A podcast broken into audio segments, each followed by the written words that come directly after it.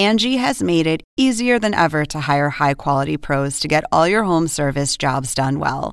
Just bring them your project online or with the Angie app, answer a few questions, and Angie will connect you with local pros who match your specific needs. Or book a service instantly at an upfront price. So join the millions of homeowners who use Angie to care for their homes and get your next home service job done well.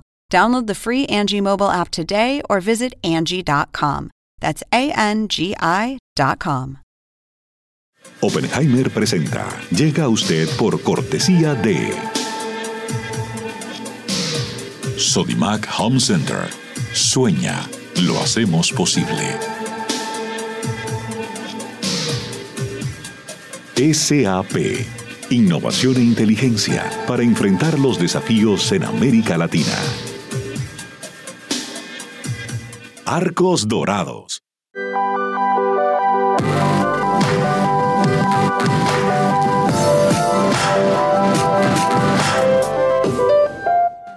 En Buenos Aires, Argentina, UADE. Una universidad con pasión por enseñar. UADE, una gran universidad. Ingresa en lacaja.com.ar, asegura tu auto y llévate un 15% de descuento por medio año. La caja, así de simple.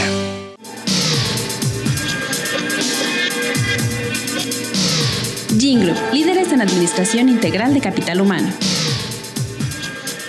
¿Sabías que según un estudio de la Universidad de Oxford, casi la mitad de los trabajos actuales podrían dejar de existir en 10 años? La inteligencia artificial llegó para quedarse. ¿Cómo te va a afectar la automatización? ¿Cuáles son los trabajos del futuro? Andrés Oppenheimer te lo cuenta en su nuevo libro, Sálvese quien pueda. Y no te quedes atrás. Encuéntralo en librerías.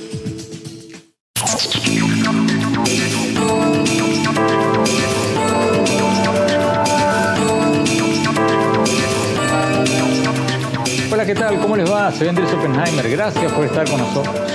Hoy vamos a empezar hablando sobre el libro que sacudió la política de Estados Unidos en días recientes. El libro del ex asesor de seguridad nacional de la administración Trump, John Bolton. Bolton es un conservador de línea dura, un halcón de la política exterior de Estados Unidos. Y hasta hace poco, hasta el año pasado, era el principal encargado de política exterior en la Casa Blanca.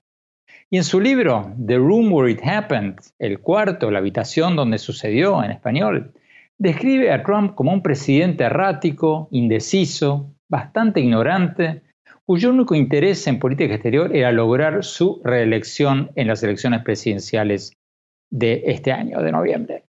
Y en el capítulo de este libro sobre Venezuela, Bolton dice que Trump cambiaba de opinión constantemente. Un día decía que sería genial invadir Venezuela y el otro día hablaba casi con admiración del presidente Nicolás Maduro como un hombre inteligente, entre comillas, y duro, entre comillas, y le decía a Bolton que por el momento se olvide un poco de Venezuela y no le apueste tanto al presidente de la Asamblea Nacional de Venezuela, el líder opositor Juan Guaidó, reconocido como presidente encargado por el propio gobierno de Trump y más de 50 países. Y pocos días después de conocerse el contenido del libro de Bolton, el propio Trump pareció confirmar todo esto cuando dijo en una entrevista con el portal Axios que podría considerar una reunión, una cumbre de él con Maduro, y tampoco apoyó a Guaidó. Todo esto obviamente cayó como un balde de agua fría en la oposición venezolana. Y a las pocas horas de desatarse esta tormenta para la oposición de Venezuela, Trump tuiteó una aclaración diciendo que solo se encontraría con Maduro si es para discutir su salida pacífica del poder, y la Casa Blanca sacó otro comunicado apurado diciendo que eh, reconociendo a Guaidó como presidente encargado de Venezuela. Hoy vamos a hablar de todo esto y mucho más con alguien que estuvo en la Casa Blanca con Trump muy de cerca siguiendo todo esto, participando en todo esto, el ex asesor de seguridad para América Latina de Trump, Fernando Kutz. Kutz, como les decía recién, es un testigo privilegiado, porque participó en las reuniones claves de Trump con sus asesores sobre Venezuela y otros países latinoamericanos entre el 2016 y el 2018. Le vamos a preguntar qué decía Trump en esas reuniones cerradas. Y si es cierto lo que dice Bolton en su libro, el presidente de Estados Unidos es un hombre totalmente errático y poco informado. Y más tarde en el programa vamos a hablar con el expresidente de Uruguay, Julio María Sanguinetti, abogado, periodista, dos veces presidente, pero por sobre todas las cosas, un intelectual que siempre tiene una visión muy, pero muy interesante de las grandes tendencias mundiales. Le vamos a preguntar hacia dónde va América Latina y el mundo después de la pandemia y cómo ve todo lo que está pasando. Y al final del programa, mi opinión sobre si el libro de Bolton va a tener un impacto político en las elecciones de noviembre en Estados Unidos o no. Bueno, empecemos con el tema del día, el libro de Bolton. Vayamos al ex asesor de Trump para América Latina en el Consejo Nacional de Seguridad, Fernando Kutz. Fernando Kutz, gracias por estar con nosotros. La pregunta del momento, ¿qué piensas del libro John Bolton? ¿Qué piensas de sus acusaciones de que Trump es un presidente errático, poco informado, que toma sus decisiones de política exterior solo en base a si le convienen o no a su campaña de reelección? ¿Tú lo recuerdas así o, Bolton está exagerando para vender más libros? Bueno, muchas gracias Andrés por tenerme eh, hoy. Eh, y lamentablemente yo creo que embajador Bolton está cierto. Eh, es una decisión, es un, trabajo muy difícil trabajar para el presidente Trump en asuntos de seguridad nacional, porque él muda de idea, él tiene nuevas ideas y siempre estás eh, cambiando sus pensamientos, cambiando sus ideas, y nosotros tenemos que eh, seguir, eh, seguir su mentalidad. Y muchas veces él está mudando de sus pensamientos o cambiando de pensamiento durante el día. Eh, estás haciendo esto públicamente en frente de la, de la prensa. Entonces, eh, nosotros los profesionales de seguridad nacional que estamos trabajando para él, tenemos que seguir las, las, eh, los pensamientos de él y tenemos que hacer decisiones importantes que afecten millones de personas. de una manera que no es organizada, no es metódica, pero es reactiva a uno solo hombre eh, y sus pensamientos. Bueno, pero ¿acaso el presidente no tiene derecho a hacerlo? Es el presidente. Claro, no, sin duda el presidente tiene el derecho de hacer esto. Y si el presidente quiere hacer sus decisiones de esta manera, es su, eh, eh, tiene el poder y tiene el derecho sin duda ninguna. Pero si un presidente quiere tener una consistencia en el que estás haciendo. Si él que prefiere poder andar para frente de una manera organizada, de una manera que todos en el mundo consiguen interpretar e entender o que el presidente está queriendo, eh, necesitas una cierta consistencia. Y esto que nosotros no tenemos con nuestra administración. En un día el presidente puede querer eh, tomar un cafecito con, con Maduro, en el próximo puede querer invadir Venezuela. Eh, no, no, conseguimos eh, tener una no conseguimos tener un, un, asunto consistente en esta manera, eh, tratando con un líder de estos. ¿Con cuánta frecuencia participabas tú en las reuniones de política exterior con Trump en la Casa Blanca? Eh, con mucha frecuencia estabas en, reuniones de política exterior con el presidente Trump. Eh, en asuntos de América Latina, yo uh, estabas con él prácticamente todos los días en 2017. y después, cuando yo viré el asesor de general H.R. McMaster, yo estaba con el presidente Trump en todos los asuntos de política exterior. Eh, casi todos los días, inclusive muchos viajes que yo hice con el presidente para Mar-a-Lago y para muchos otros cantos de los Estados Unidos y en volta del mundo. Tú provocaste la ira de muchos opositores de línea dura al régimen de Maduro al decirle al Washington Post el 2 de junio que Trump en el fondo mostraba respeto por Maduro. Y después dijiste que Trump podría buscar incluso reunirse con Maduro, una cumbre con Maduro. Pero después, bueno, salió el libro del ex asesor de seguridad de Trump, John Bolton, diciendo prácticamente lo mismo. Y después, el viernes 19, el propio Trump dijo en una entrevista con el portal Axios que podría pensar en reunirse con Maduro, aunque bueno, después tuiteó, se echó para atrás diciendo que solo se reuniría para acordar una salida del poder de Maduro. Pregunta, ¿se acabó el apoyo político de Estados Unidos a Guaidó? Yo creo que no. Eh, yo creo que el presidente Trump siempre muda de idea mucho, siempre tiene nuevas ideas que yo habla en, voz alta muchas veces. Y eh, en el momento tal vez el presidente no estés, eh, no estás tan, listo a mostrar un apoyo completo a Juan Guaidó, pero creo que el gobierno americano está ainda 100% atrás de Guaidó. Eh, eh, mis ex colegas en el Departamento de Estado, eh, en el Congreso americano, en el Partido Demócrata y otros el partido, en el Partido Republicano están ainda 100% con Guaidó y con el pueblo de Venezuela.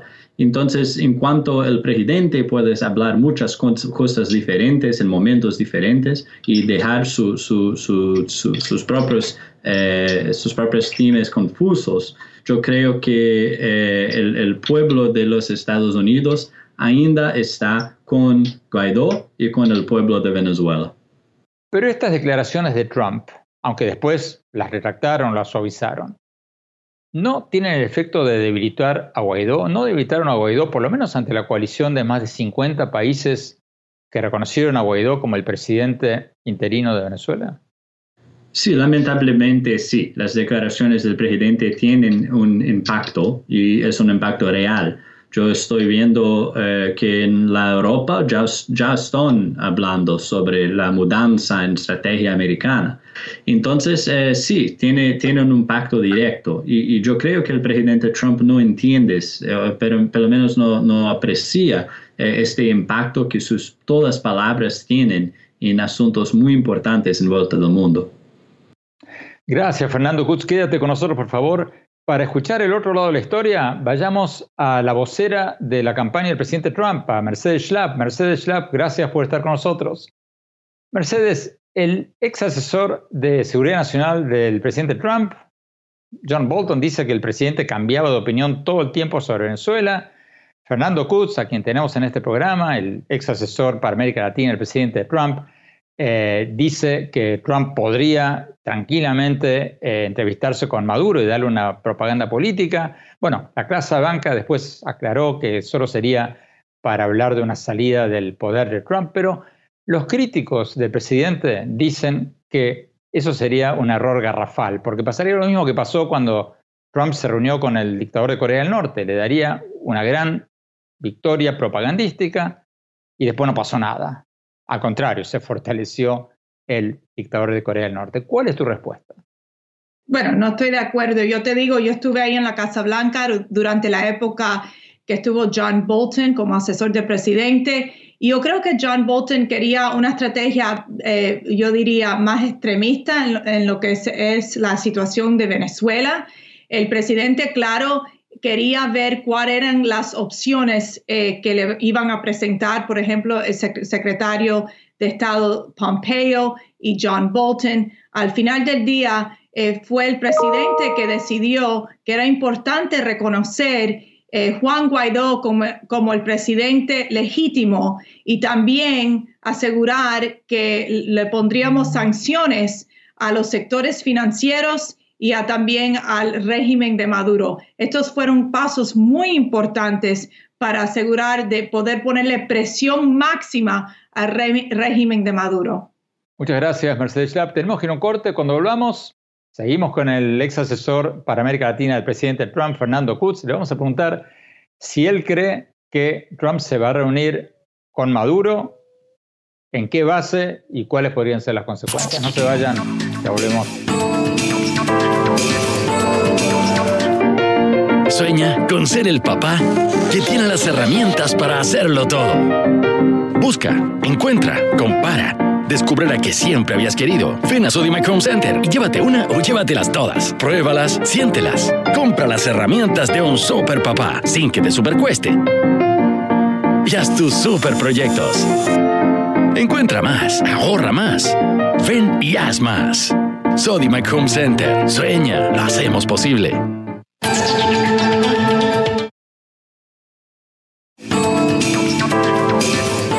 Gracias por seguir con nosotros. Estamos hablando sobre el explosivo libro del ex asesor de seguridad nacional del presidente Trump, John Bolton. Estamos hablando sobre las partes que hablan de América Latina con un testigo privilegiado, Fernando Kutz, que fue asesor para América Latina del Consejo Nacional de Seguridad de la Casa Blanca de Trump entre el 2016 y el 2018.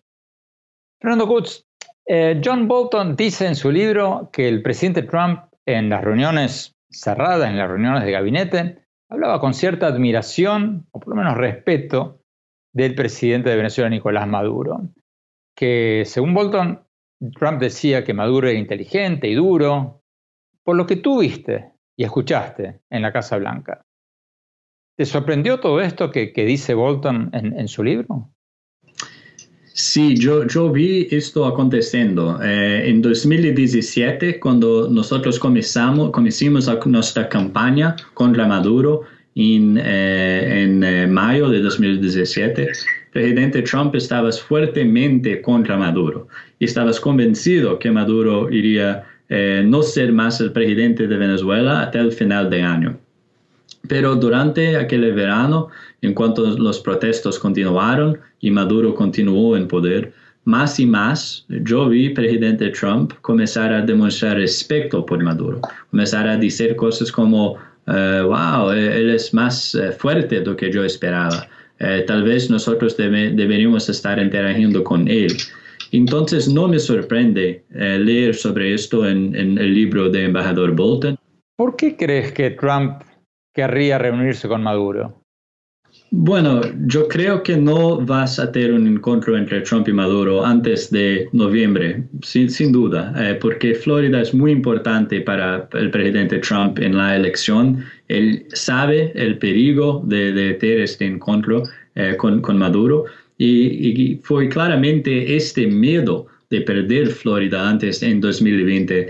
Pero si Trump fue eh, reelecto como presidente, eh, ahí sí yo tengo un, miedo que, que eh, tenía un encuentro con Maduro eh, en, en 2021. Y creo que lo que él dice para Axios es exactamente esto, que, que, sí estaría abierto para tener un encuentro con Maduro, para negociaciones directamente con Maduro. no me sorprende, porque yo estaba en la Casa Blanca cuando el presidente Trump eh, eh, fue su reunión con Kim Jong-un en Corea del Norte. Y él dice este, en este momento que tenía este, este encuentro solamente para hablar del final del programa de armas nucleares para Corea del Norte. Y ahora estamos casi tres años de esta data y la Corea del Norte ainda tiene sus armas nucleares, pero Kim Jong-un ya tiene tres encuentros con el presidente Trump. Entonces, para mí es, un, es, un, eh, es una eh, idea muy peligrosa. Pero a ver, pensemos en voz alta. ¿Qué tendría de malo una reunión de Trump con Maduro para destrabar la crisis venezolana? Porque, a fin de cuentas, Obama se reunió con Raúl Castro en Cuba con el mismo objetivo, destrabar la crisis política o, la falta de apertura política en Cuba. ¿Cuál sería la diferencia? Bueno, Maduro es una persona que nosotros, en, nuestro, nuestro sistema de justicia, independiente de nuestro sistema político, eh, tiene independientemente eh, eh, ido atrás de Maduro, convicted Maduro, con cosas muy serias, con cosas involviendo uso de narcotráfico, con, con, cosas involviendo corrupción. Entonces, el sistema judicio, independiente de nuestro sistema político, ya dice, ya con evidencia, que Maduro es un criminal, sí, es un criminal muy serio. Fernando Kutz, muchísimas gracias por esta entrevista. Tenemos que ir a un corte. Cuando hablamos, vamos a hablar con el dos veces presidente de Uruguay, abogado, periodista Julio María Sanguinetti. Le vamos a preguntar cómo ve América Latina y el mundo después de esta pandemia. No se vayan, ya volvemos.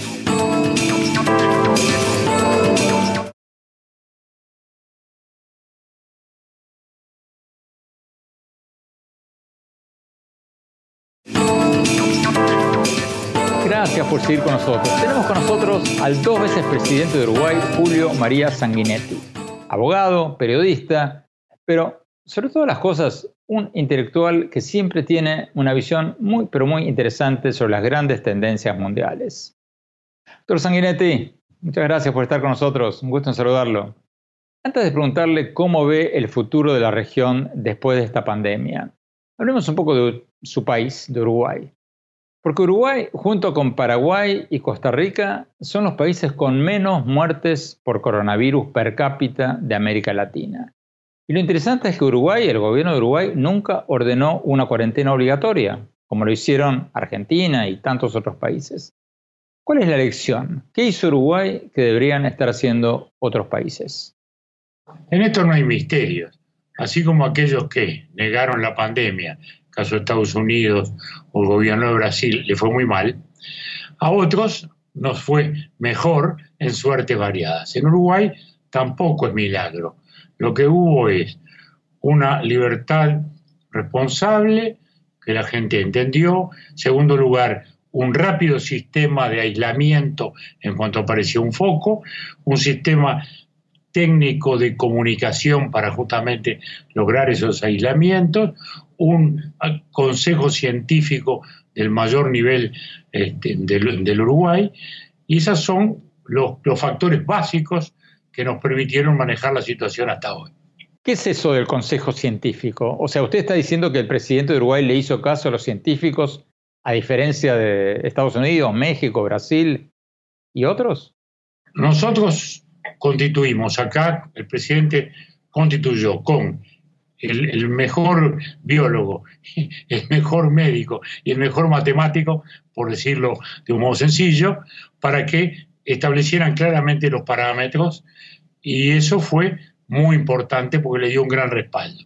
Después hubo una comunicación también muy constante del propio presidente todos los días y del ministro de Salud, pero personalmente del presidente, que logró generar en la población la conciencia necesaria de cuidarse, lo cual es muy importante porque eh, la pandemia entró normalmente por la gente que viajaba y luego pasó a los barrios más pobres. En el Uruguay, sin embargo, los barrios más pobres también respondieron muy bien y es conmovedor, digamos, la respuesta que dieron, gente que en términos generales vive bastante mal.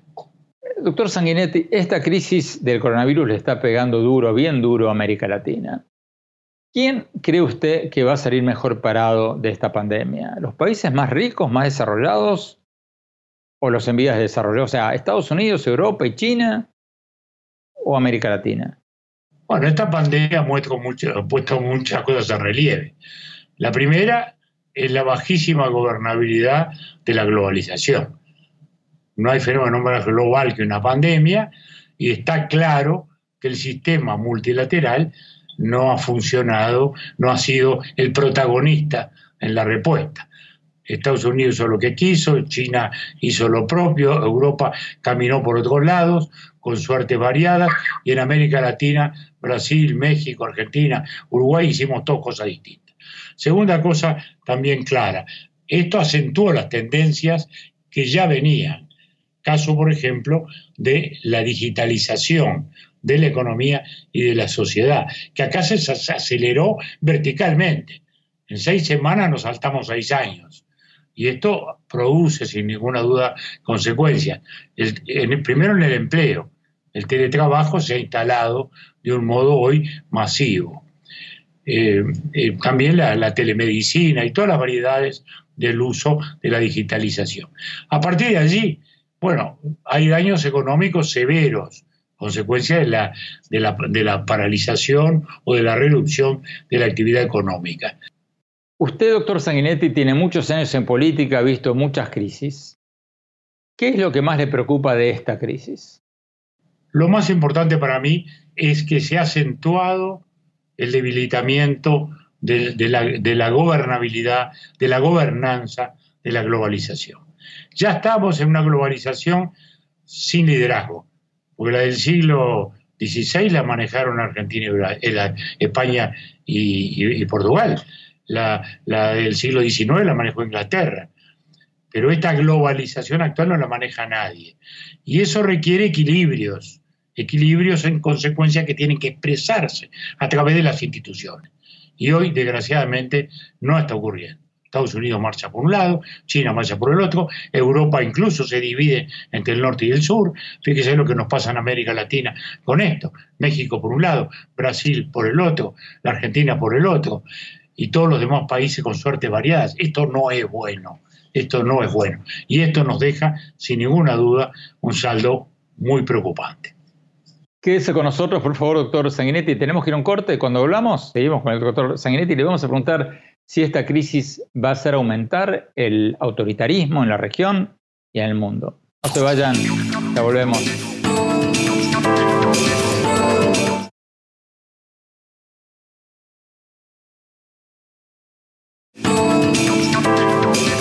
Gracias por seguir con nosotros. Tenemos con nosotros al dos veces presidente, expresidente de Uruguay, Julio María Sanguinetti.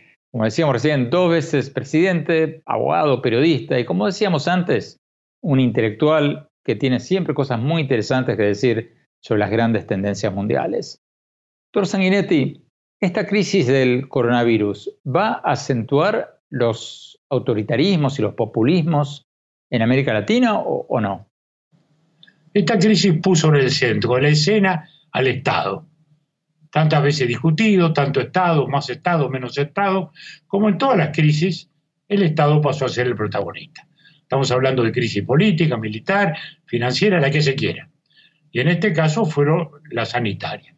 Como consecuencia, el Estado tuvo, por razones indiscutibles de orden público, usar su autoridad. Por ejemplo, prohibir espectáculos públicos, ese tipo de prohibiciones. En algunos países fueron totales, en otros relativas como en el nuestro. Y en algunos países esto ha sido usado por algunos gobiernos para, eh, tomar medidas eh, de tipo de ejercicio de autoridad más allá de las leyes o bordeando las leyes eh, que preocupan y que generan debates internos. La Argentina, por ejemplo, hay un debate ahora muy fuerte por la intervención que se ha tomado de una empresa del rubro agropecuario. Es decir, esos debates se han instalado en muchos países y eso es sin duda preocupante. En otros, como caso Venezuela, donde ya había una dictadura, naturalmente, esto todavía le acentúa los pretextos para poder seguir ejerciendo los poderes dictatoriales. Es todo la consecuencia de la centralidad del Estado que se pone en escena. Doctor Sanguinetti, ¿cómo ve usted Argentina? Sobre todo después de este plan del gobierno de estatizar una de las grandes empresas agropecuarias, eh, Vicentín. ¿Usted cree que Argentina va rumbo a, a Venezuela, como dicen algunos críticos del presidente Fernández, o no? Bueno, el otro día había, había alguien vinculado al gobierno actual que decía, queremos Venezuela ya, lo cual me pareció espantoso. No soy tan apocalíptico, porque lo de Venezuela es una dosis de autoritarismo, este, yo diría única. Única no solo por el autoritarismo, que por cierto lo hay en otras partes y lo ha habido desgraciadamente mucho en la historia, sino además por la extraordinaria incompetencia porque nunca se ha visto una dictadura latinoamericana con este nivel de incompetencia para destruir todo el sistema económico y como consecuencia dañar socialmente al país. Nunca se ha visto. Que, Venezuela esté importando combustible es el símbolo, el símbolo de la destrucción que esa Venezuela eh, de este gobierno chavista, madurista, ha cumplido. Argentina no creo que vaya a esa situación. Creo sí que el gobierno tiene una tensión interna entre un presidente que trata de buscar algunos elementos más, moderados, digamos así, y una vicepresidenta que representa una tendencia distinta, la que tuvieron los dos gobiernos de ella y su esposo, hacia una intervención mucho mayor eh, del Estado, hacia un proteccionismo más fuerte, hacia una relación internacional eh, de, digamos, de compadrazgo con los gobiernos autoritarios, mucho más que con los gobiernos democráticos. Pero, ¿qué le dice su olfato político periodístico? ¿Quién va a ganar esta pulseada? ¿Alberto Fernández o, Cristina Fernández de Kirchner? Mire, Alberto, parece paradójico, la pandemia le vino muy bien, porque le dio un protagonismo muy importante que no tenía y un nivel de aceptación pública que le ha dado una singularidad propia. ¿Eh? ya no es una figura individual, simplemente producto de una hábil combinación política de la doctora Kirchner. Bueno, ahora él ha pasado a ser un presidente, eso es incuestionable. Y a partir de ahí la pulseada ha empezado a ser de algún modo más pareja. Algunos piensan que episodios como el de la empresa Vicentín muestra que la presidenta hoy está llevando el gobierno más hacia el autoritarismo. Y desde este ángulo podríamos decir que este tipo de medidas reproducen el enfrentamiento gobierno con producción agrícola que ya ocurrió en los gobiernos Kirchner. De modo que estamos con una pulseada constante y con signos preocupantes. En este momento, con una aceleración, digamos así, de la tendencia kirchnerita histórica. Tenemos que ir a un corte. Cuando volvamos, seguimos hablando con el expresidente Sanguinetti. Le vamos a preguntar si Argentina y otros países de la región están dando un giro a, la izquierda radical o, o no. No se vayan, ya volvemos.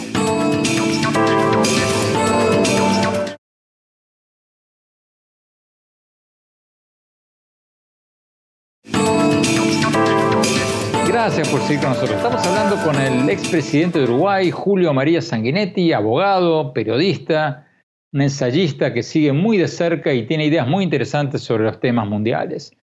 Doctor Sanguinetti, al principio del programa hablábamos sobre las polémicas declaraciones del Trump diciendo que podría encontrarse con Maduro y bueno, las posteriores aclaraciones de la Casa Blanca que solo sería para acordar una salida de Maduro del poder. Pero, ¿usted cree que lo que dijo Trump, desmentidas o no después, debilitó la posición de Guaidó a nivel interno en Venezuela y a nivel externo? ¿Usted cree que Trump debilitó a Guaidó políticamente con esas declaraciones? Mire, el que mucho habla, mucho arriesga. Y el presidente Trump es un hombre que habla mucho, usa el WhatsApp permanente y eso creo que le genera riesgos de pronto hace declaraciones muy equívocas como esta que hizo, que generó dudas, sin ninguna duda generó dudas, porque dijeron, bueno, ¿qué, es lo que pasa? Luego vinieron las aclaraciones, confiamos que ellos sean las viables y que el, gobierno norteamericano se mantenga en su, en su posición inicial. O sea, eh, negociar una salida una vez que el gobierno venezolano aceptara la salida sería algo eh, magnífico, muy positivo. Lo que pasa es que desgraciadamente todas las instancias de negociación que se han hecho, en, ninguna de ellas se logró poner realmente la salida del gobierno Maduro como un objetivo a un plazo razonable.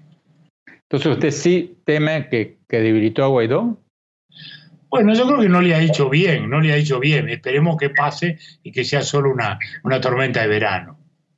Doctor Sanguinetti, muchas gracias por esta entrevista.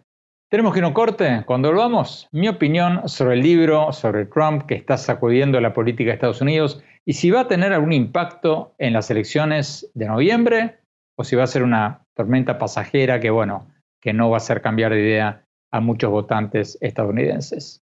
Ya se los cuento, no se vayan, ya volvemos.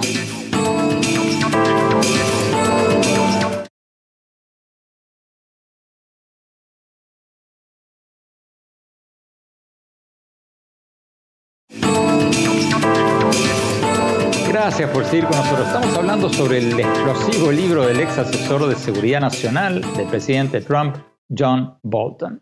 Estamos hablando sobre las partes que hablan de América Latina con un testigo privilegiado, Fernando Kutz, que fue asesor para América Latina del Consejo Nacional de Seguridad de la Casa Blanca de Trump entre el 2016 y el 2018. Fernando Kutz, eh, John Bolton dice en su libro que el presidente Trump en las reuniones cerradas, en las reuniones de gabinete, hablaba con cierta admiración, o por lo menos respeto, del presidente de Venezuela, Nicolás Maduro. Que según Bolton, Trump decía que Maduro era inteligente y duro, por lo que tú viste y escuchaste en la Casa Blanca. ¿Te sorprendió todo esto que, dice Bolton en, su libro? Sí, yo, vi esto aconteciendo. Eh, en 2017, cuando nosotros comenzamos, nuestra campaña contra Maduro en, eh, eh, mayo de 2017, el presidente Trump estaba fuertemente contra Maduro y estaba convencido que Maduro iría eh, no ser más el presidente de Venezuela hasta el final de año. Pero durante aquel verano, en cuanto los protestos continuaron y Maduro continuó en poder, más y más yo vi presidente Trump comenzar a demostrar respeto por Maduro, comenzar a decir cosas como, eh, wow, él es más eh, fuerte de lo que yo esperaba. Eh, tal vez nosotros deberíamos estar interagiendo con él. Entonces no me sorprende leer sobre esto en, en el libro de embajador Bolton. ¿Por qué crees que Trump querría reunirse con Maduro? Bueno, yo creo que no vas a tener un encuentro entre Trump y Maduro antes de noviembre, sin, duda, eh, porque Florida es muy importante para el presidente Trump en la elección. Él sabe el peligro de, tener este encuentro eh, con, Maduro y, fue claramente este miedo de perder Florida antes en 2020. Pero si Trump fue eh, reelecto como presidente, eh, ahí sí yo tengo un, miedo que, que eh, tenía un encuentro con Maduro eh, en, en 2021. Y creo que lo que él dice para Axios es exactamente esto, que, que, sí estaría abierto para tener un encuentro con Maduro, para negociaciones directamente con Maduro. no me sorprende, porque yo estaba en la Casa Blanca cuando el presidente Trump eh, eh, fue de su reunión con Kim Jong-un en Corea del Norte. Y él dice este, en este momento que tenía este, este encuentro solamente para hablar del final del programa de armas nucleares para Corea del Norte. Y ahora estamos casi tres años de esta data y la Corea del Norte ainda tiene sus armas nucleares, pero Kim Jong-un ya tiene tres encuentros con el presidente Trump. Entonces, para mí es, un, es, un, eh, es una eh, idea muy peligrosa. Pero a ver, pensemos en voz alta. ¿Qué tendría de malo una reunión de Trump con Maduro para destrabar la crisis venezolana? Porque, a fin de cuentas, Obama se reunió con Raúl Castro en Cuba con el mismo objetivo, destrabar la crisis política o, la falta de apertura política en Cuba. ¿Cuál, sería la diferencia?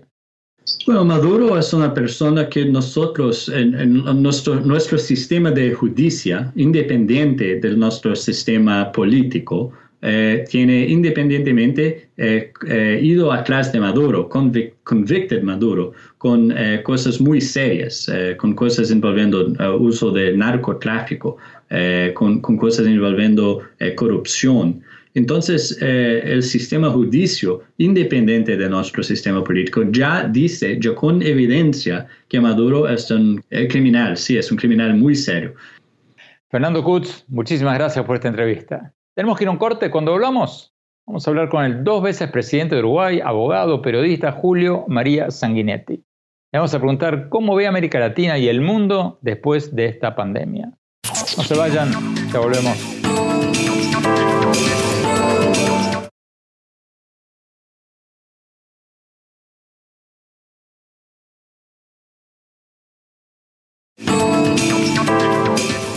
Gracias por seguir con nosotros. Tenemos con nosotros al dos veces presidente de Uruguay, Julio María Sanguinetti, abogado, periodista, pero sobre todas las cosas, un intelectual que siempre tiene una visión muy, pero muy interesante sobre las grandes tendencias mundiales.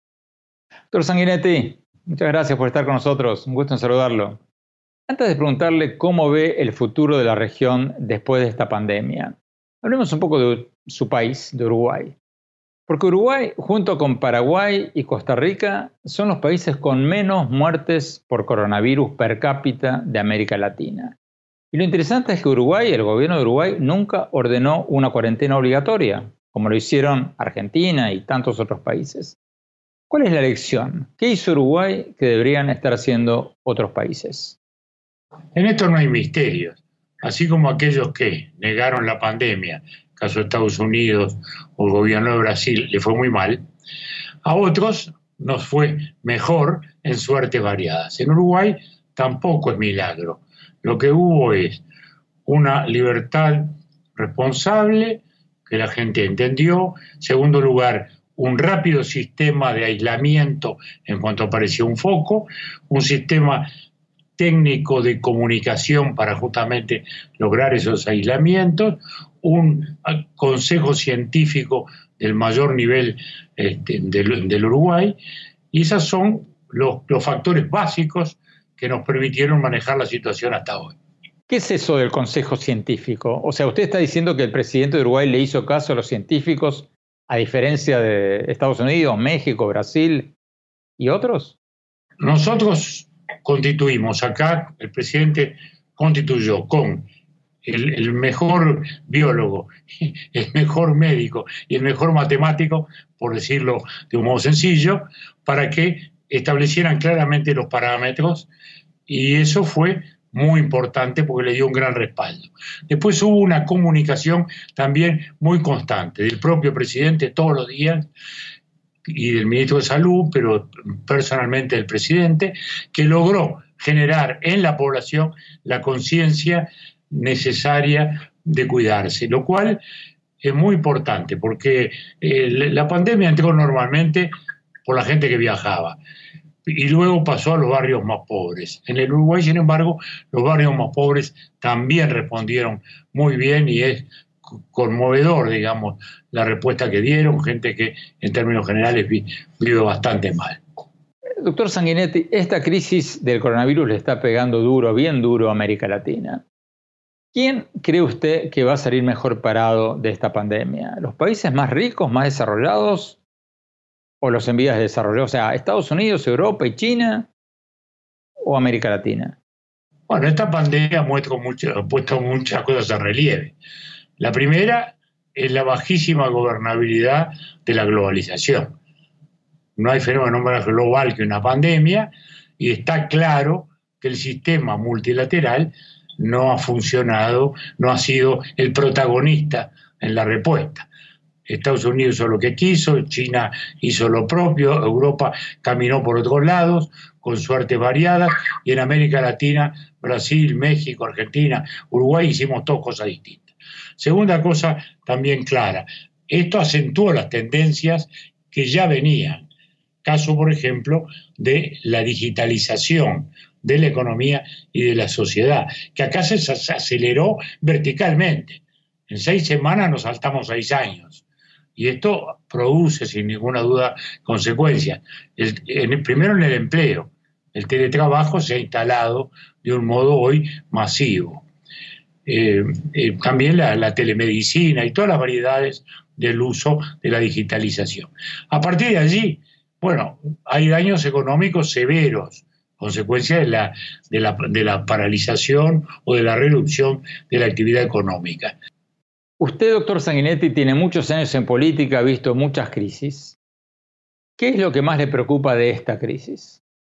Lo más importante para mí es que se ha acentuado el debilitamiento de, la, la, gobernabilidad, de la gobernanza, de la globalización. Ya estamos en una globalización sin liderazgo porque la del siglo XVI la manejaron Argentina y eh, España y, Portugal, la, del siglo XIX la manejó Inglaterra, pero esta globalización actual no la maneja nadie. Y eso requiere equilibrios, equilibrios en consecuencia que tienen que expresarse a través de las instituciones. Y hoy, desgraciadamente, no está ocurriendo. Estados Unidos marcha por un lado, China marcha por el otro, Europa incluso se divide entre el norte y el sur. Fíjese lo que nos pasa en América Latina con esto. México por un lado, Brasil por el otro, la Argentina por el otro, y todos los demás países con suerte variadas. Esto no es bueno, esto no es bueno. Y esto nos deja, sin ninguna duda, un saldo muy preocupante. Quédese con nosotros, por favor, doctor Sanguinetti. Tenemos que ir a un corte. Cuando hablamos, seguimos con el doctor Sanguinetti y le vamos a preguntar si esta crisis va a hacer aumentar el autoritarismo en la región y en el mundo. No se vayan, ya volvemos.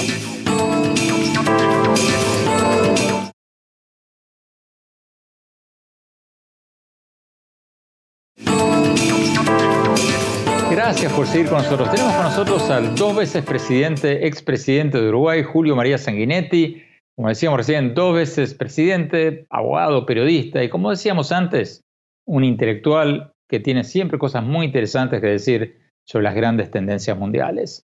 Doctor Sanguinetti, ¿esta crisis del coronavirus va a acentuar los autoritarismos y los populismos en América Latina o, no?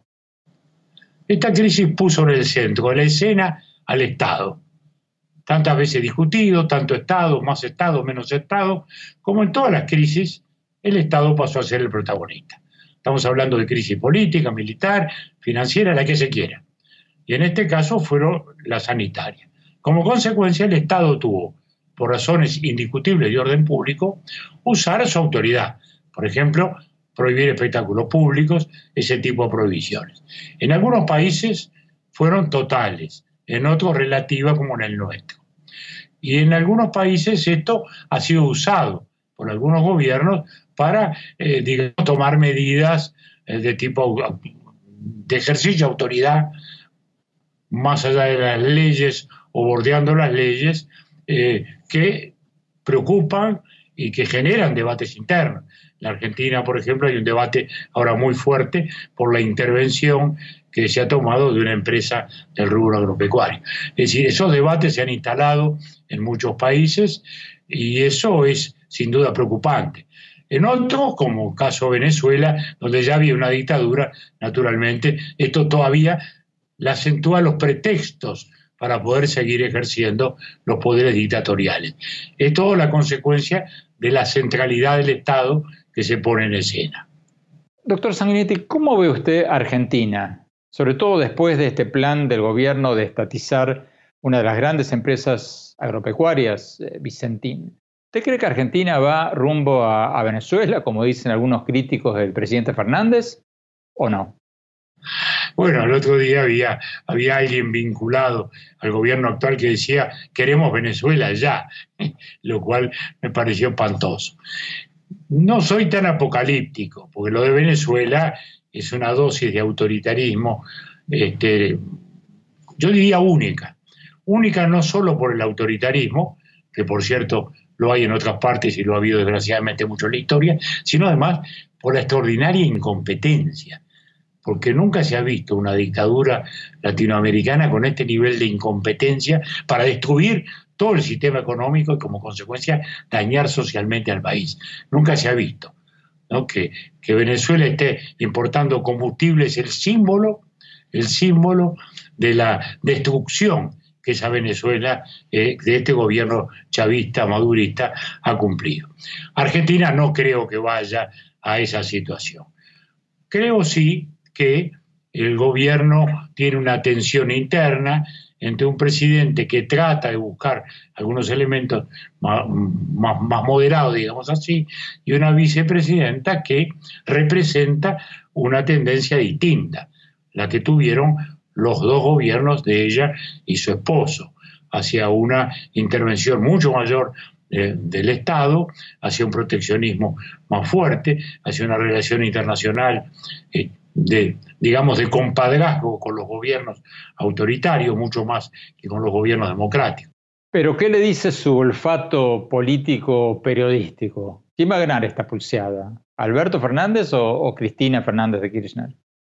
Mira, Alberto, parece paradójico, la pandemia le vino muy bien, porque le dio un protagonismo muy importante que no tenía y un nivel de aceptación pública que le ha dado una singularidad propia. ¿Eh? ya no es una figura individual, simplemente producto de una hábil combinación política de la doctora Kirchner. Bueno, ahora él ha pasado a ser un presidente, eso es incuestionable. Y a partir de ahí la pulseada ha empezado a ser de algún modo más pareja. Algunos piensan que episodios como el de la empresa Vicentín muestra que la presidenta hoy está llevando el gobierno más hacia el autoritarismo. Y desde este ángulo podríamos decir que este tipo de medidas reproducen el enfrentamiento gobierno con producción agrícola que ya ocurrió en los gobiernos Kirchner.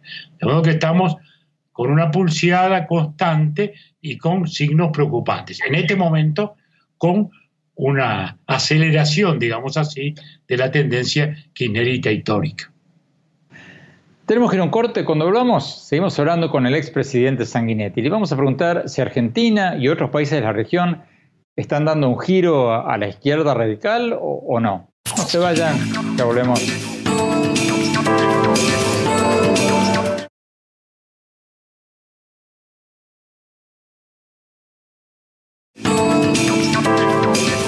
Gracias por seguir con nosotros. Estamos hablando con el expresidente de Uruguay, Julio María Sanguinetti, abogado, periodista, un ensayista que sigue muy de cerca y tiene ideas muy interesantes sobre los temas mundiales.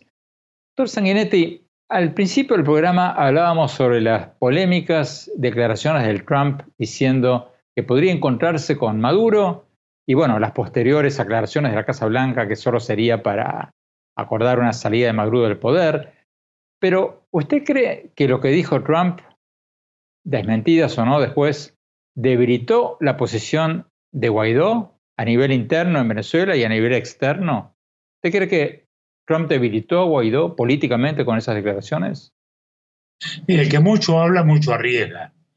Y el presidente Trump es un hombre que habla mucho, usa el WhatsApp permanente y eso creo que le genera riesgos. De pronto hace declaraciones muy equívocas como esta que hizo, que generó dudas, sin ninguna duda generó dudas, porque dijeron, bueno, ¿qué, es lo que pasa? Luego vinieron las aclaraciones, confiamos que ellos sean las viables y que el, gobierno norteamericano se mantenga en su, en su posición inicial. O sea, eh, negociar una salida, una vez que el gobierno venezolano aceptara la salida, sería algo eh, magnífico, muy positivo. Lo que pasa es que desgraciadamente todas las instancias de negociación que se han hecho, en ninguna de ellas se logró poner realmente la salida del gobierno Maduro como un objetivo a un plazo razonable. Entonces, ¿usted sí teme que, debilitó a Guaidó? Bueno, yo creo que no le ha dicho bien, no le ha dicho bien. Esperemos que pase y que sea solo una, una tormenta de verano. Doctor Sanguinetti, muchas gracias por esta entrevista. Tenemos que no corte. Cuando volvamos, mi opinión sobre el libro, sobre Trump que está sacudiendo la política de Estados Unidos y si va a tener algún impacto en las elecciones de noviembre o si va a ser una tormenta pasajera que, bueno, que no va a hacer cambiar de idea a muchos votantes estadounidenses. Ya se los cuento, no se vayan, ya volvemos.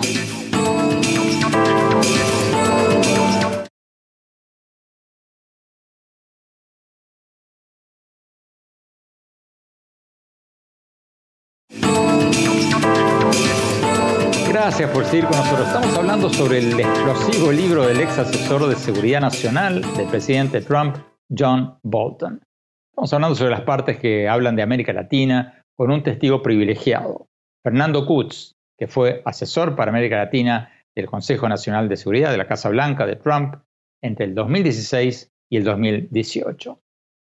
Fernando Kutz, eh, John Bolton dice en su libro que el presidente Trump en las reuniones cerrada en las reuniones de gabinete, hablaba con cierta admiración, o por lo menos respeto, del presidente de Venezuela, Nicolás Maduro, que según Bolton, Trump decía que Maduro era inteligente y duro, por lo que tú viste y escuchaste en la Casa Blanca.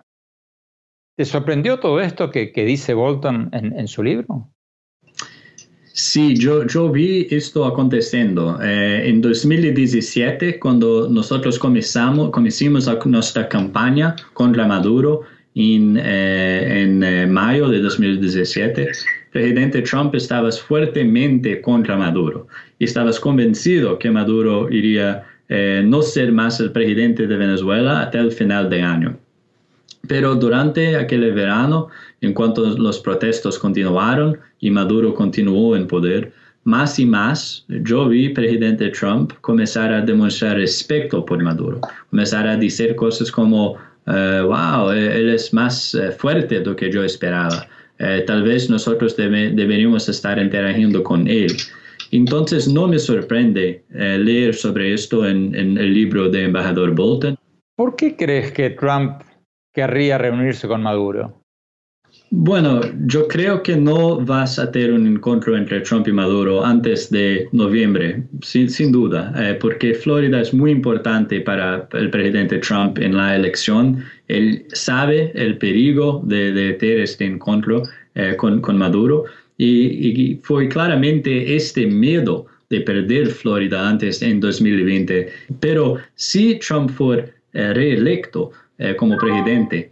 Eh, ahí sí yo tengo un, miedo que, que eh, tenía un encuentro con Maduro en, en 2021. Y creo que lo que él dice para Axios es exactamente eh, esto, que, que, sí estaría abierto para tener un encuentro con Maduro, para negociaciones directamente con Maduro. Eh, no me sorprende, porque yo estaba en la Casa Blanca cuando el presidente Trump eh, fue de su reunión con Kim Jong-un en Corea del Norte. Y él dice este, en este momento que tenía este, este encuentro solamente para hablar del final del programa de armas nucleares para Corea del Norte. Y ahora estamos casi tres años de esta data y la Corea del Norte ainda tiene sus armas nucleares, pero Kim Jong-un ya tiene tres encuentros con el presidente Trump. Entonces, para mí es, un, es, un, eh, es una eh, idea muy peligrosa.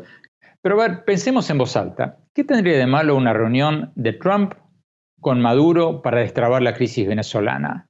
Porque, a fin de cuentas, Obama se reunió con Raúl Castro en Cuba con el mismo objetivo, destrabar la crisis política o, la falta de apertura política en Cuba. ¿Cuál sería la diferencia? Bueno, Maduro es una persona que nosotros, en, nuestro, nuestro sistema de justicia, independiente de nuestro sistema político, eh, tiene independientemente eh, eh, ido atrás de Maduro, convicted Maduro, con cosas muy serias, con cosas envolviendo uso de narcotráfico, con, con, cosas envolviendo corrupción. Entonces, el sistema judicio, independiente de nuestro sistema político, ya dice, ya con evidencia, que Maduro es un criminal, sí, es un criminal muy serio. Fernando Kutz, muchísimas gracias por esta entrevista. Tenemos que ir a un corte. Cuando hablamos, vamos a hablar con el dos veces presidente de Uruguay, abogado, periodista Julio María Sanguinetti. Le vamos a preguntar cómo ve América Latina y el mundo después de esta pandemia. No se vayan, ya volvemos.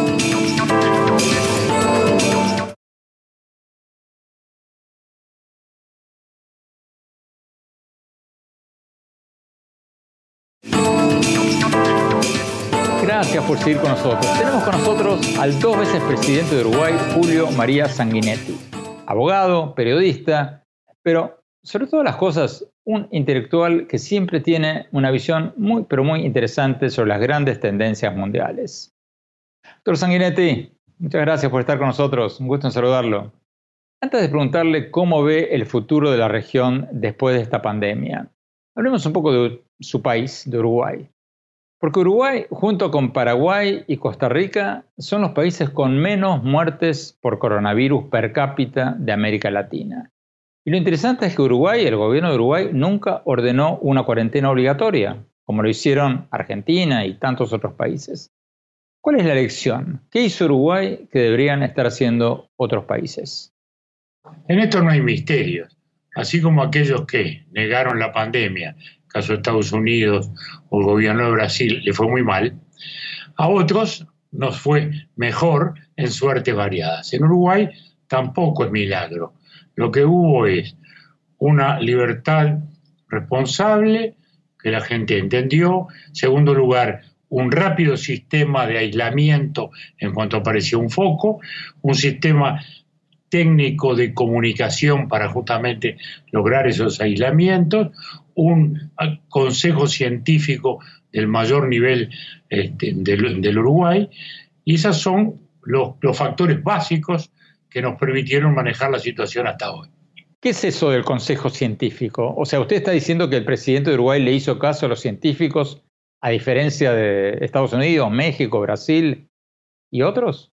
Nosotros constituimos acá, el presidente constituyó con el, mejor biólogo, el mejor médico y el mejor matemático, por decirlo de un modo sencillo, para que establecieran claramente los parámetros y eso fue muy importante porque le dio un gran respaldo. Después hubo una comunicación también muy constante del propio presidente todos los días y del ministro de Salud, pero personalmente del presidente, que logró generar en la población la conciencia necesaria de cuidarse, lo cual es muy importante porque eh, la pandemia entró normalmente por la gente que viajaba y luego pasó a los barrios más pobres. En el Uruguay, sin embargo, los barrios más pobres también respondieron muy bien y es conmovedor, digamos, la respuesta que dieron, gente que en términos generales vive bastante mal. Doctor Sanguinetti, esta crisis del coronavirus le está pegando duro, bien duro a América Latina. ¿Quién cree usted que va a salir mejor parado de esta pandemia? ¿Los países más ricos, más desarrollados o los en vías de desarrollo? O sea, Estados Unidos, Europa y China o América Latina. Bueno, esta pandemia muestra ha puesto muchas cosas en relieve. La primera es la bajísima gobernabilidad de la globalización. No hay fenómeno más global que una pandemia y está claro que el sistema multilateral no ha funcionado, no ha sido el protagonista en la respuesta. Estados Unidos hizo lo que quiso, China hizo lo propio, Europa caminó por otros lados, con suertes variadas, y en América Latina, Brasil, México, Argentina, Uruguay hicimos dos cosas distintas.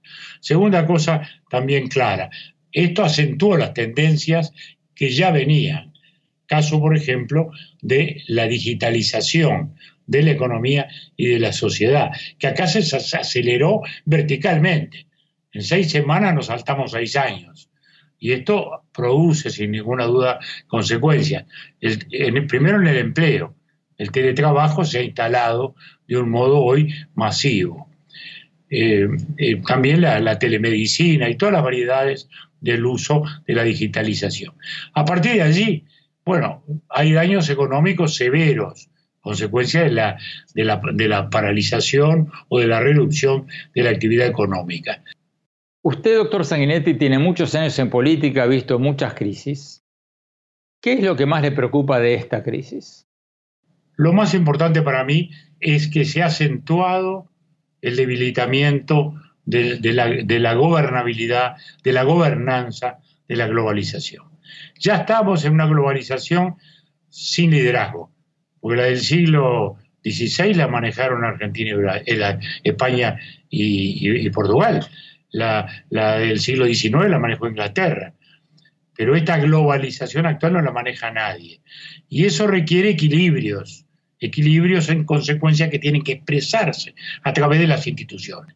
Y hoy, desgraciadamente, no está ocurriendo. Estados Unidos marcha por un lado, China marcha por el otro, Europa incluso se divide entre el norte y el sur. Fíjese lo que nos pasa en América Latina con esto. México por un lado, Brasil por el otro, la Argentina por el otro, y todos los demás países con suertes variadas. Esto no es bueno, esto no es bueno. Y esto nos deja, sin ninguna duda, un saldo muy preocupante. Quédese con nosotros, por favor, doctor Sanguinetti. Tenemos que ir a un corte. Cuando hablamos, seguimos con el doctor Sanguinetti y le vamos a preguntar si esta crisis va a hacer aumentar el autoritarismo en la región y en el mundo. No se vayan, ya volvemos.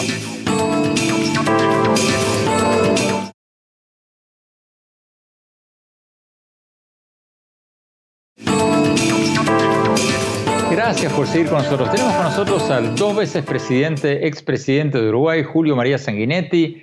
Como decíamos recién, dos veces presidente, abogado, periodista y como decíamos antes, un intelectual que tiene siempre cosas muy interesantes que decir sobre las grandes tendencias mundiales. Doctor Sanguinetti, ¿esta crisis del coronavirus va a acentuar los autoritarismos y los populismos en América Latina o, no? Esta crisis puso en el centro de la escena al Estado. Tantas veces discutido, tanto Estado, más Estado, menos Estado, como en todas las crisis, el Estado pasó a ser el protagonista. Estamos hablando de crisis política, militar, financiera, la que se quiera. Y en este caso fueron las sanitarias. Como consecuencia, el Estado tuvo, por razones indiscutibles de orden público, usar su autoridad. Por ejemplo, prohibir espectáculos públicos, ese tipo de prohibiciones. En algunos países fueron totales, en otros relativas como en el nuestro. Y en algunos países esto ha sido usado por algunos gobiernos para, eh, tomar medidas eh, de tipo de ejercicio de autoridad más allá de las leyes o bordeando las leyes eh, que preocupan y que generan debates internos. En la Argentina, por ejemplo, hay un debate ahora muy fuerte por la intervención que se ha tomado de una empresa del rubro agropecuario. Es decir, esos debates se han instalado en muchos países y eso es sin duda preocupante. En otros, como caso Venezuela, donde ya había una dictadura, naturalmente, esto todavía le acentúa los pretextos para poder seguir ejerciendo los poderes dictatoriales. Es todo la consecuencia de la centralidad del Estado que se pone en escena. Doctor Sanguinetti, ¿cómo ve usted Argentina? Sobre todo después de este plan del gobierno de estatizar una de las grandes empresas agropecuarias, eh, Vicentín.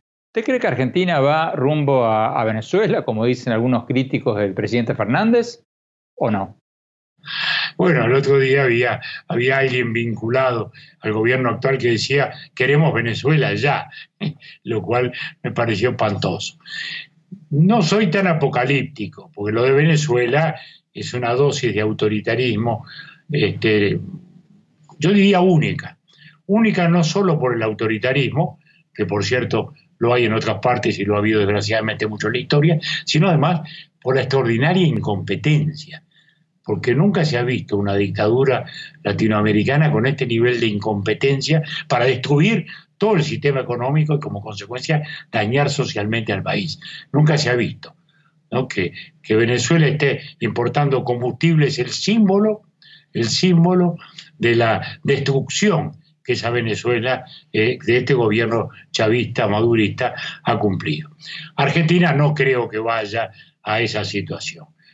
Creo sí que el gobierno tiene una tensión interna entre un presidente que trata de buscar algunos elementos más, más, moderados, digamos así, y una vicepresidenta que representa una tendencia distinta, la que tuvieron los dos gobiernos de ella y su esposo, hacia una intervención mucho mayor eh, del Estado, hacia un proteccionismo más fuerte, hacia una relación internacional eh, de, digamos, de compadrazgo con los gobiernos autoritarios, mucho más que con los gobiernos democráticos. Pero, ¿qué le dice su olfato político periodístico? ¿Quién va a ganar esta pulseada? ¿Alberto Fernández o Cristina Fernández de Kirchner? Mira, Alberto, parece paradójico, la pandemia le vino muy bien, porque le dio un protagonismo muy importante que no tenía y un nivel de aceptación pública que le ha dado una singularidad propia. ¿eh? Ya no es una figura individual, simplemente producto de una hábil combinación política de la doctora Kirchner. Bueno, ahora él ha pasado a ser un presidente, eso es incuestionable.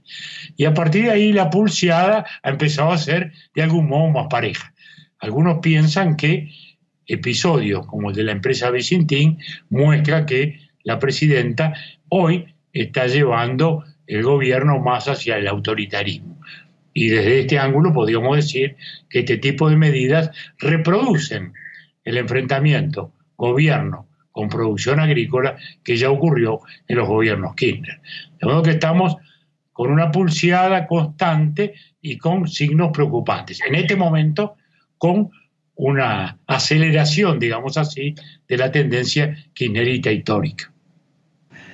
Tenemos que ir a un corte. Cuando hablamos, seguimos hablando con el expresidente Sanguinetti. Le vamos a preguntar si Argentina y otros países de la región están dando un giro a la izquierda radical o, o no. No se vayan, ya volvemos.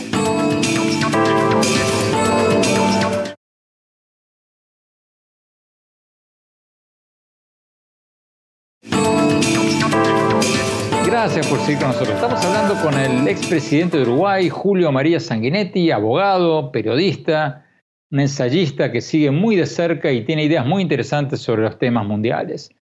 Doctor Sanguinetti, al principio del programa hablábamos sobre las polémicas declaraciones del Trump diciendo que podría encontrarse con Maduro y bueno, las posteriores aclaraciones de la Casa Blanca que solo sería para acordar una salida de Maduro del poder. Pero, ¿usted cree que lo que dijo Trump, desmentidas o no después, debilitó la posición de Guaidó a nivel interno en Venezuela y a nivel externo? ¿Usted cree que Trump debilitó a Guaidó políticamente con esas declaraciones? Mire, el que mucho habla, mucho arriesga. Y el presidente Trump es un hombre que habla mucho, usa el WhatsApp permanente y eso creo que le genera riesgos de pronto hace declaraciones muy equívocas como esta que hizo, que generó dudas, sin ninguna duda generó dudas, porque dijeron, bueno, ¿qué, es lo que pasa?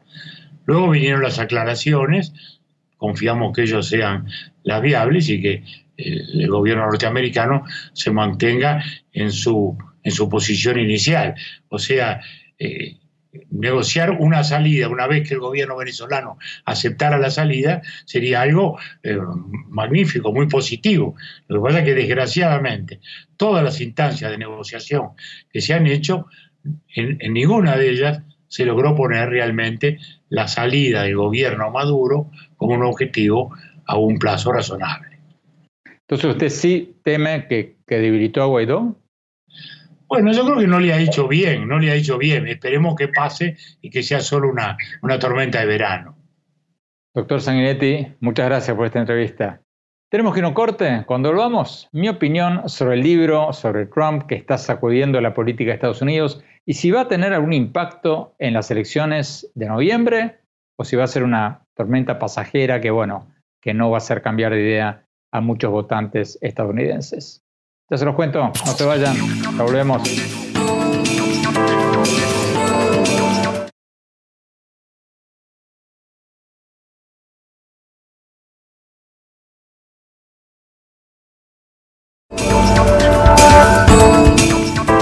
Gracias por seguir con nosotros. Mi opinión sobre el tema con el que arrancamos el programa de hoy, el explosivo libro sobre el presidente Trump de su ex asesor de seguridad nacional John Bolton.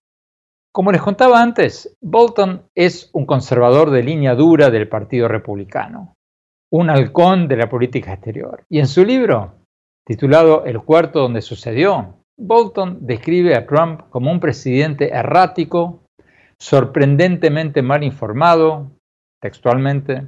Dice que Trump en una ocasión, en una reunión, preguntó, por ejemplo, si Finlandia era parte de Rusia y un presidente cuyas decisiones en política exterior se basan principalmente en sus intereses personales y si le convienen o no para ganar su reelección. Bolton es lapidario. En una entrevista con la cadena ABC, Bolton dijo que si Trump es reelecto en noviembre, sería, abro comillas, un peligro para la República, cierro comillas. Trump, a su vez, Respondió que Bolton es un mentiroso, un traidor, que lo único que busca es vender libros, y la Casa Blanca ha iniciado acciones legales aduciendo que Bolton ha divulgado secretos de seguridad nacional. Entonces la gran pregunta es, ¿va a tener algún impacto este libro en las elecciones de noviembre? Yo creo que por sí solo no. Porque la mayor parte de los seguidores duros de Trump le van a creer al presidente y van a decir que Bolton es un traidor, un oportunista, y que si no dijo todas estas cosas cuando podría haber tenido un impacto político durante el juicio político a Trump el año pasado, es porque se estaba reservando todo esto para vender más libros ahora. O sea, el libro de Bolton por sí mismo no creo que vaya a quitarle muchos votos a Trump. Pero creo que lo que dice Bolton sumado a lo que han dicho varios otros ex altos funcionarios que han dejado el gobierno de Trump, sí va a tener un impacto, sobre todo en un pequeño número de votantes indecisos o republicanos moderados. Porque algunos de ellos van a decir, no puede ser que tantos ex colaboradores, ex miembros del gabinete de Trump estén diciendo lo mismo. Fíjense, así como Bolton está diciendo ahora que Trump sería un peligro para la República si es reelecto, el ex secretario de Defensa de Trump, el general James Mattis, dijo recientemente que Trump es, abro comillas, el primer presidente desde que nací que no trata de unificar al pueblo estadounidense, cierro comillas. Y agregó que el actual gobierno de Trump, abro comillas, se está burlando de la Constitución, cierro comillas. Otro alto funcionario, el ex jefe de gabinete de Trump en la Casa Blanca, el general John Kelly, dijo también que está de acuerdo con lo que había dicho Mattis. Y hay varios otros. Y todos estos y otros ex colaboradores cercanos de Trump están diciendo estas cosas y no pueden ser acusados de ser izquierdistas o infiltrados del Partido Demócrata o cabezas calientes, ni nada por el estilo. Bolton es un ultraconservador republicano y los otros son generales de las Fuerzas Armadas de Estados Unidos súper condecorados. Entonces, puede que algunos votantes indecisos o republicanos moderados digan, caramba, no puede ser casualidad que todos ellos estén diciendo lo mismo. Y puede que eso, sumado al pésimo manejo del gobierno de Trump de la epidemia, de la pandemia del coronavirus, de la crisis económica y del conflicto racial que se está viendo en el país, puede que eso lleve a cambiar de opinión a algunos votantes. Y recuerden, no hace falta que cambien tantos.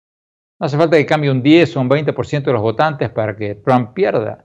Trump ganó las elecciones del 2016 por un pelito. Basta que un pequeñísimo votante de los votantes de Trump se den vuelta o no salgan a votar en estados claves como Wisconsin, Michigan o Florida para que Trump pierda en noviembre.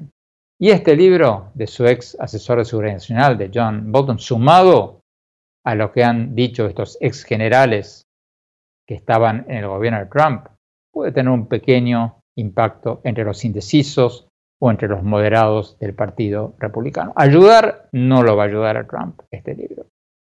Bueno, se nos acabó el tiempo. Muchas gracias por habernos acompañado y como siempre, los invito a visitar mi blog sobre política, economía, tecnología e innovación en la página web andresopenheimer.com. Si se registran ahí, les vamos a mandar por email mis artículos del Miami Herald y nuestros más recientes programas de televisión. Les recuerdo la dirección es andresopenheimer.com y síganme en mi Twitter, arroba Oppenheimer A, en mi página de Facebook, Andrés Oppenheimer, y en mi Instagram, Andrés Oppenheimer Oficial. Gracias, les mando un gran abrazo, cuídense mucho, hasta la semana próxima.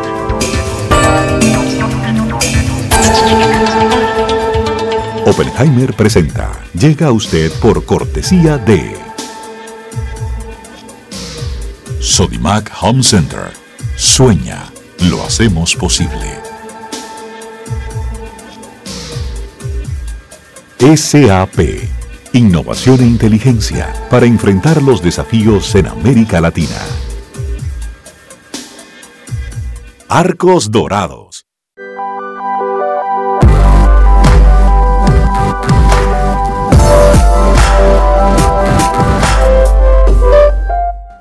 En Buenos Aires, Argentina, UADE. Una universidad con pasión por enseñar. UADE, una gran universidad. Ingresa en lacaja.com.ar, asegura tu auto y llévate un 15% de descuento por medio año. La caja, así de simple.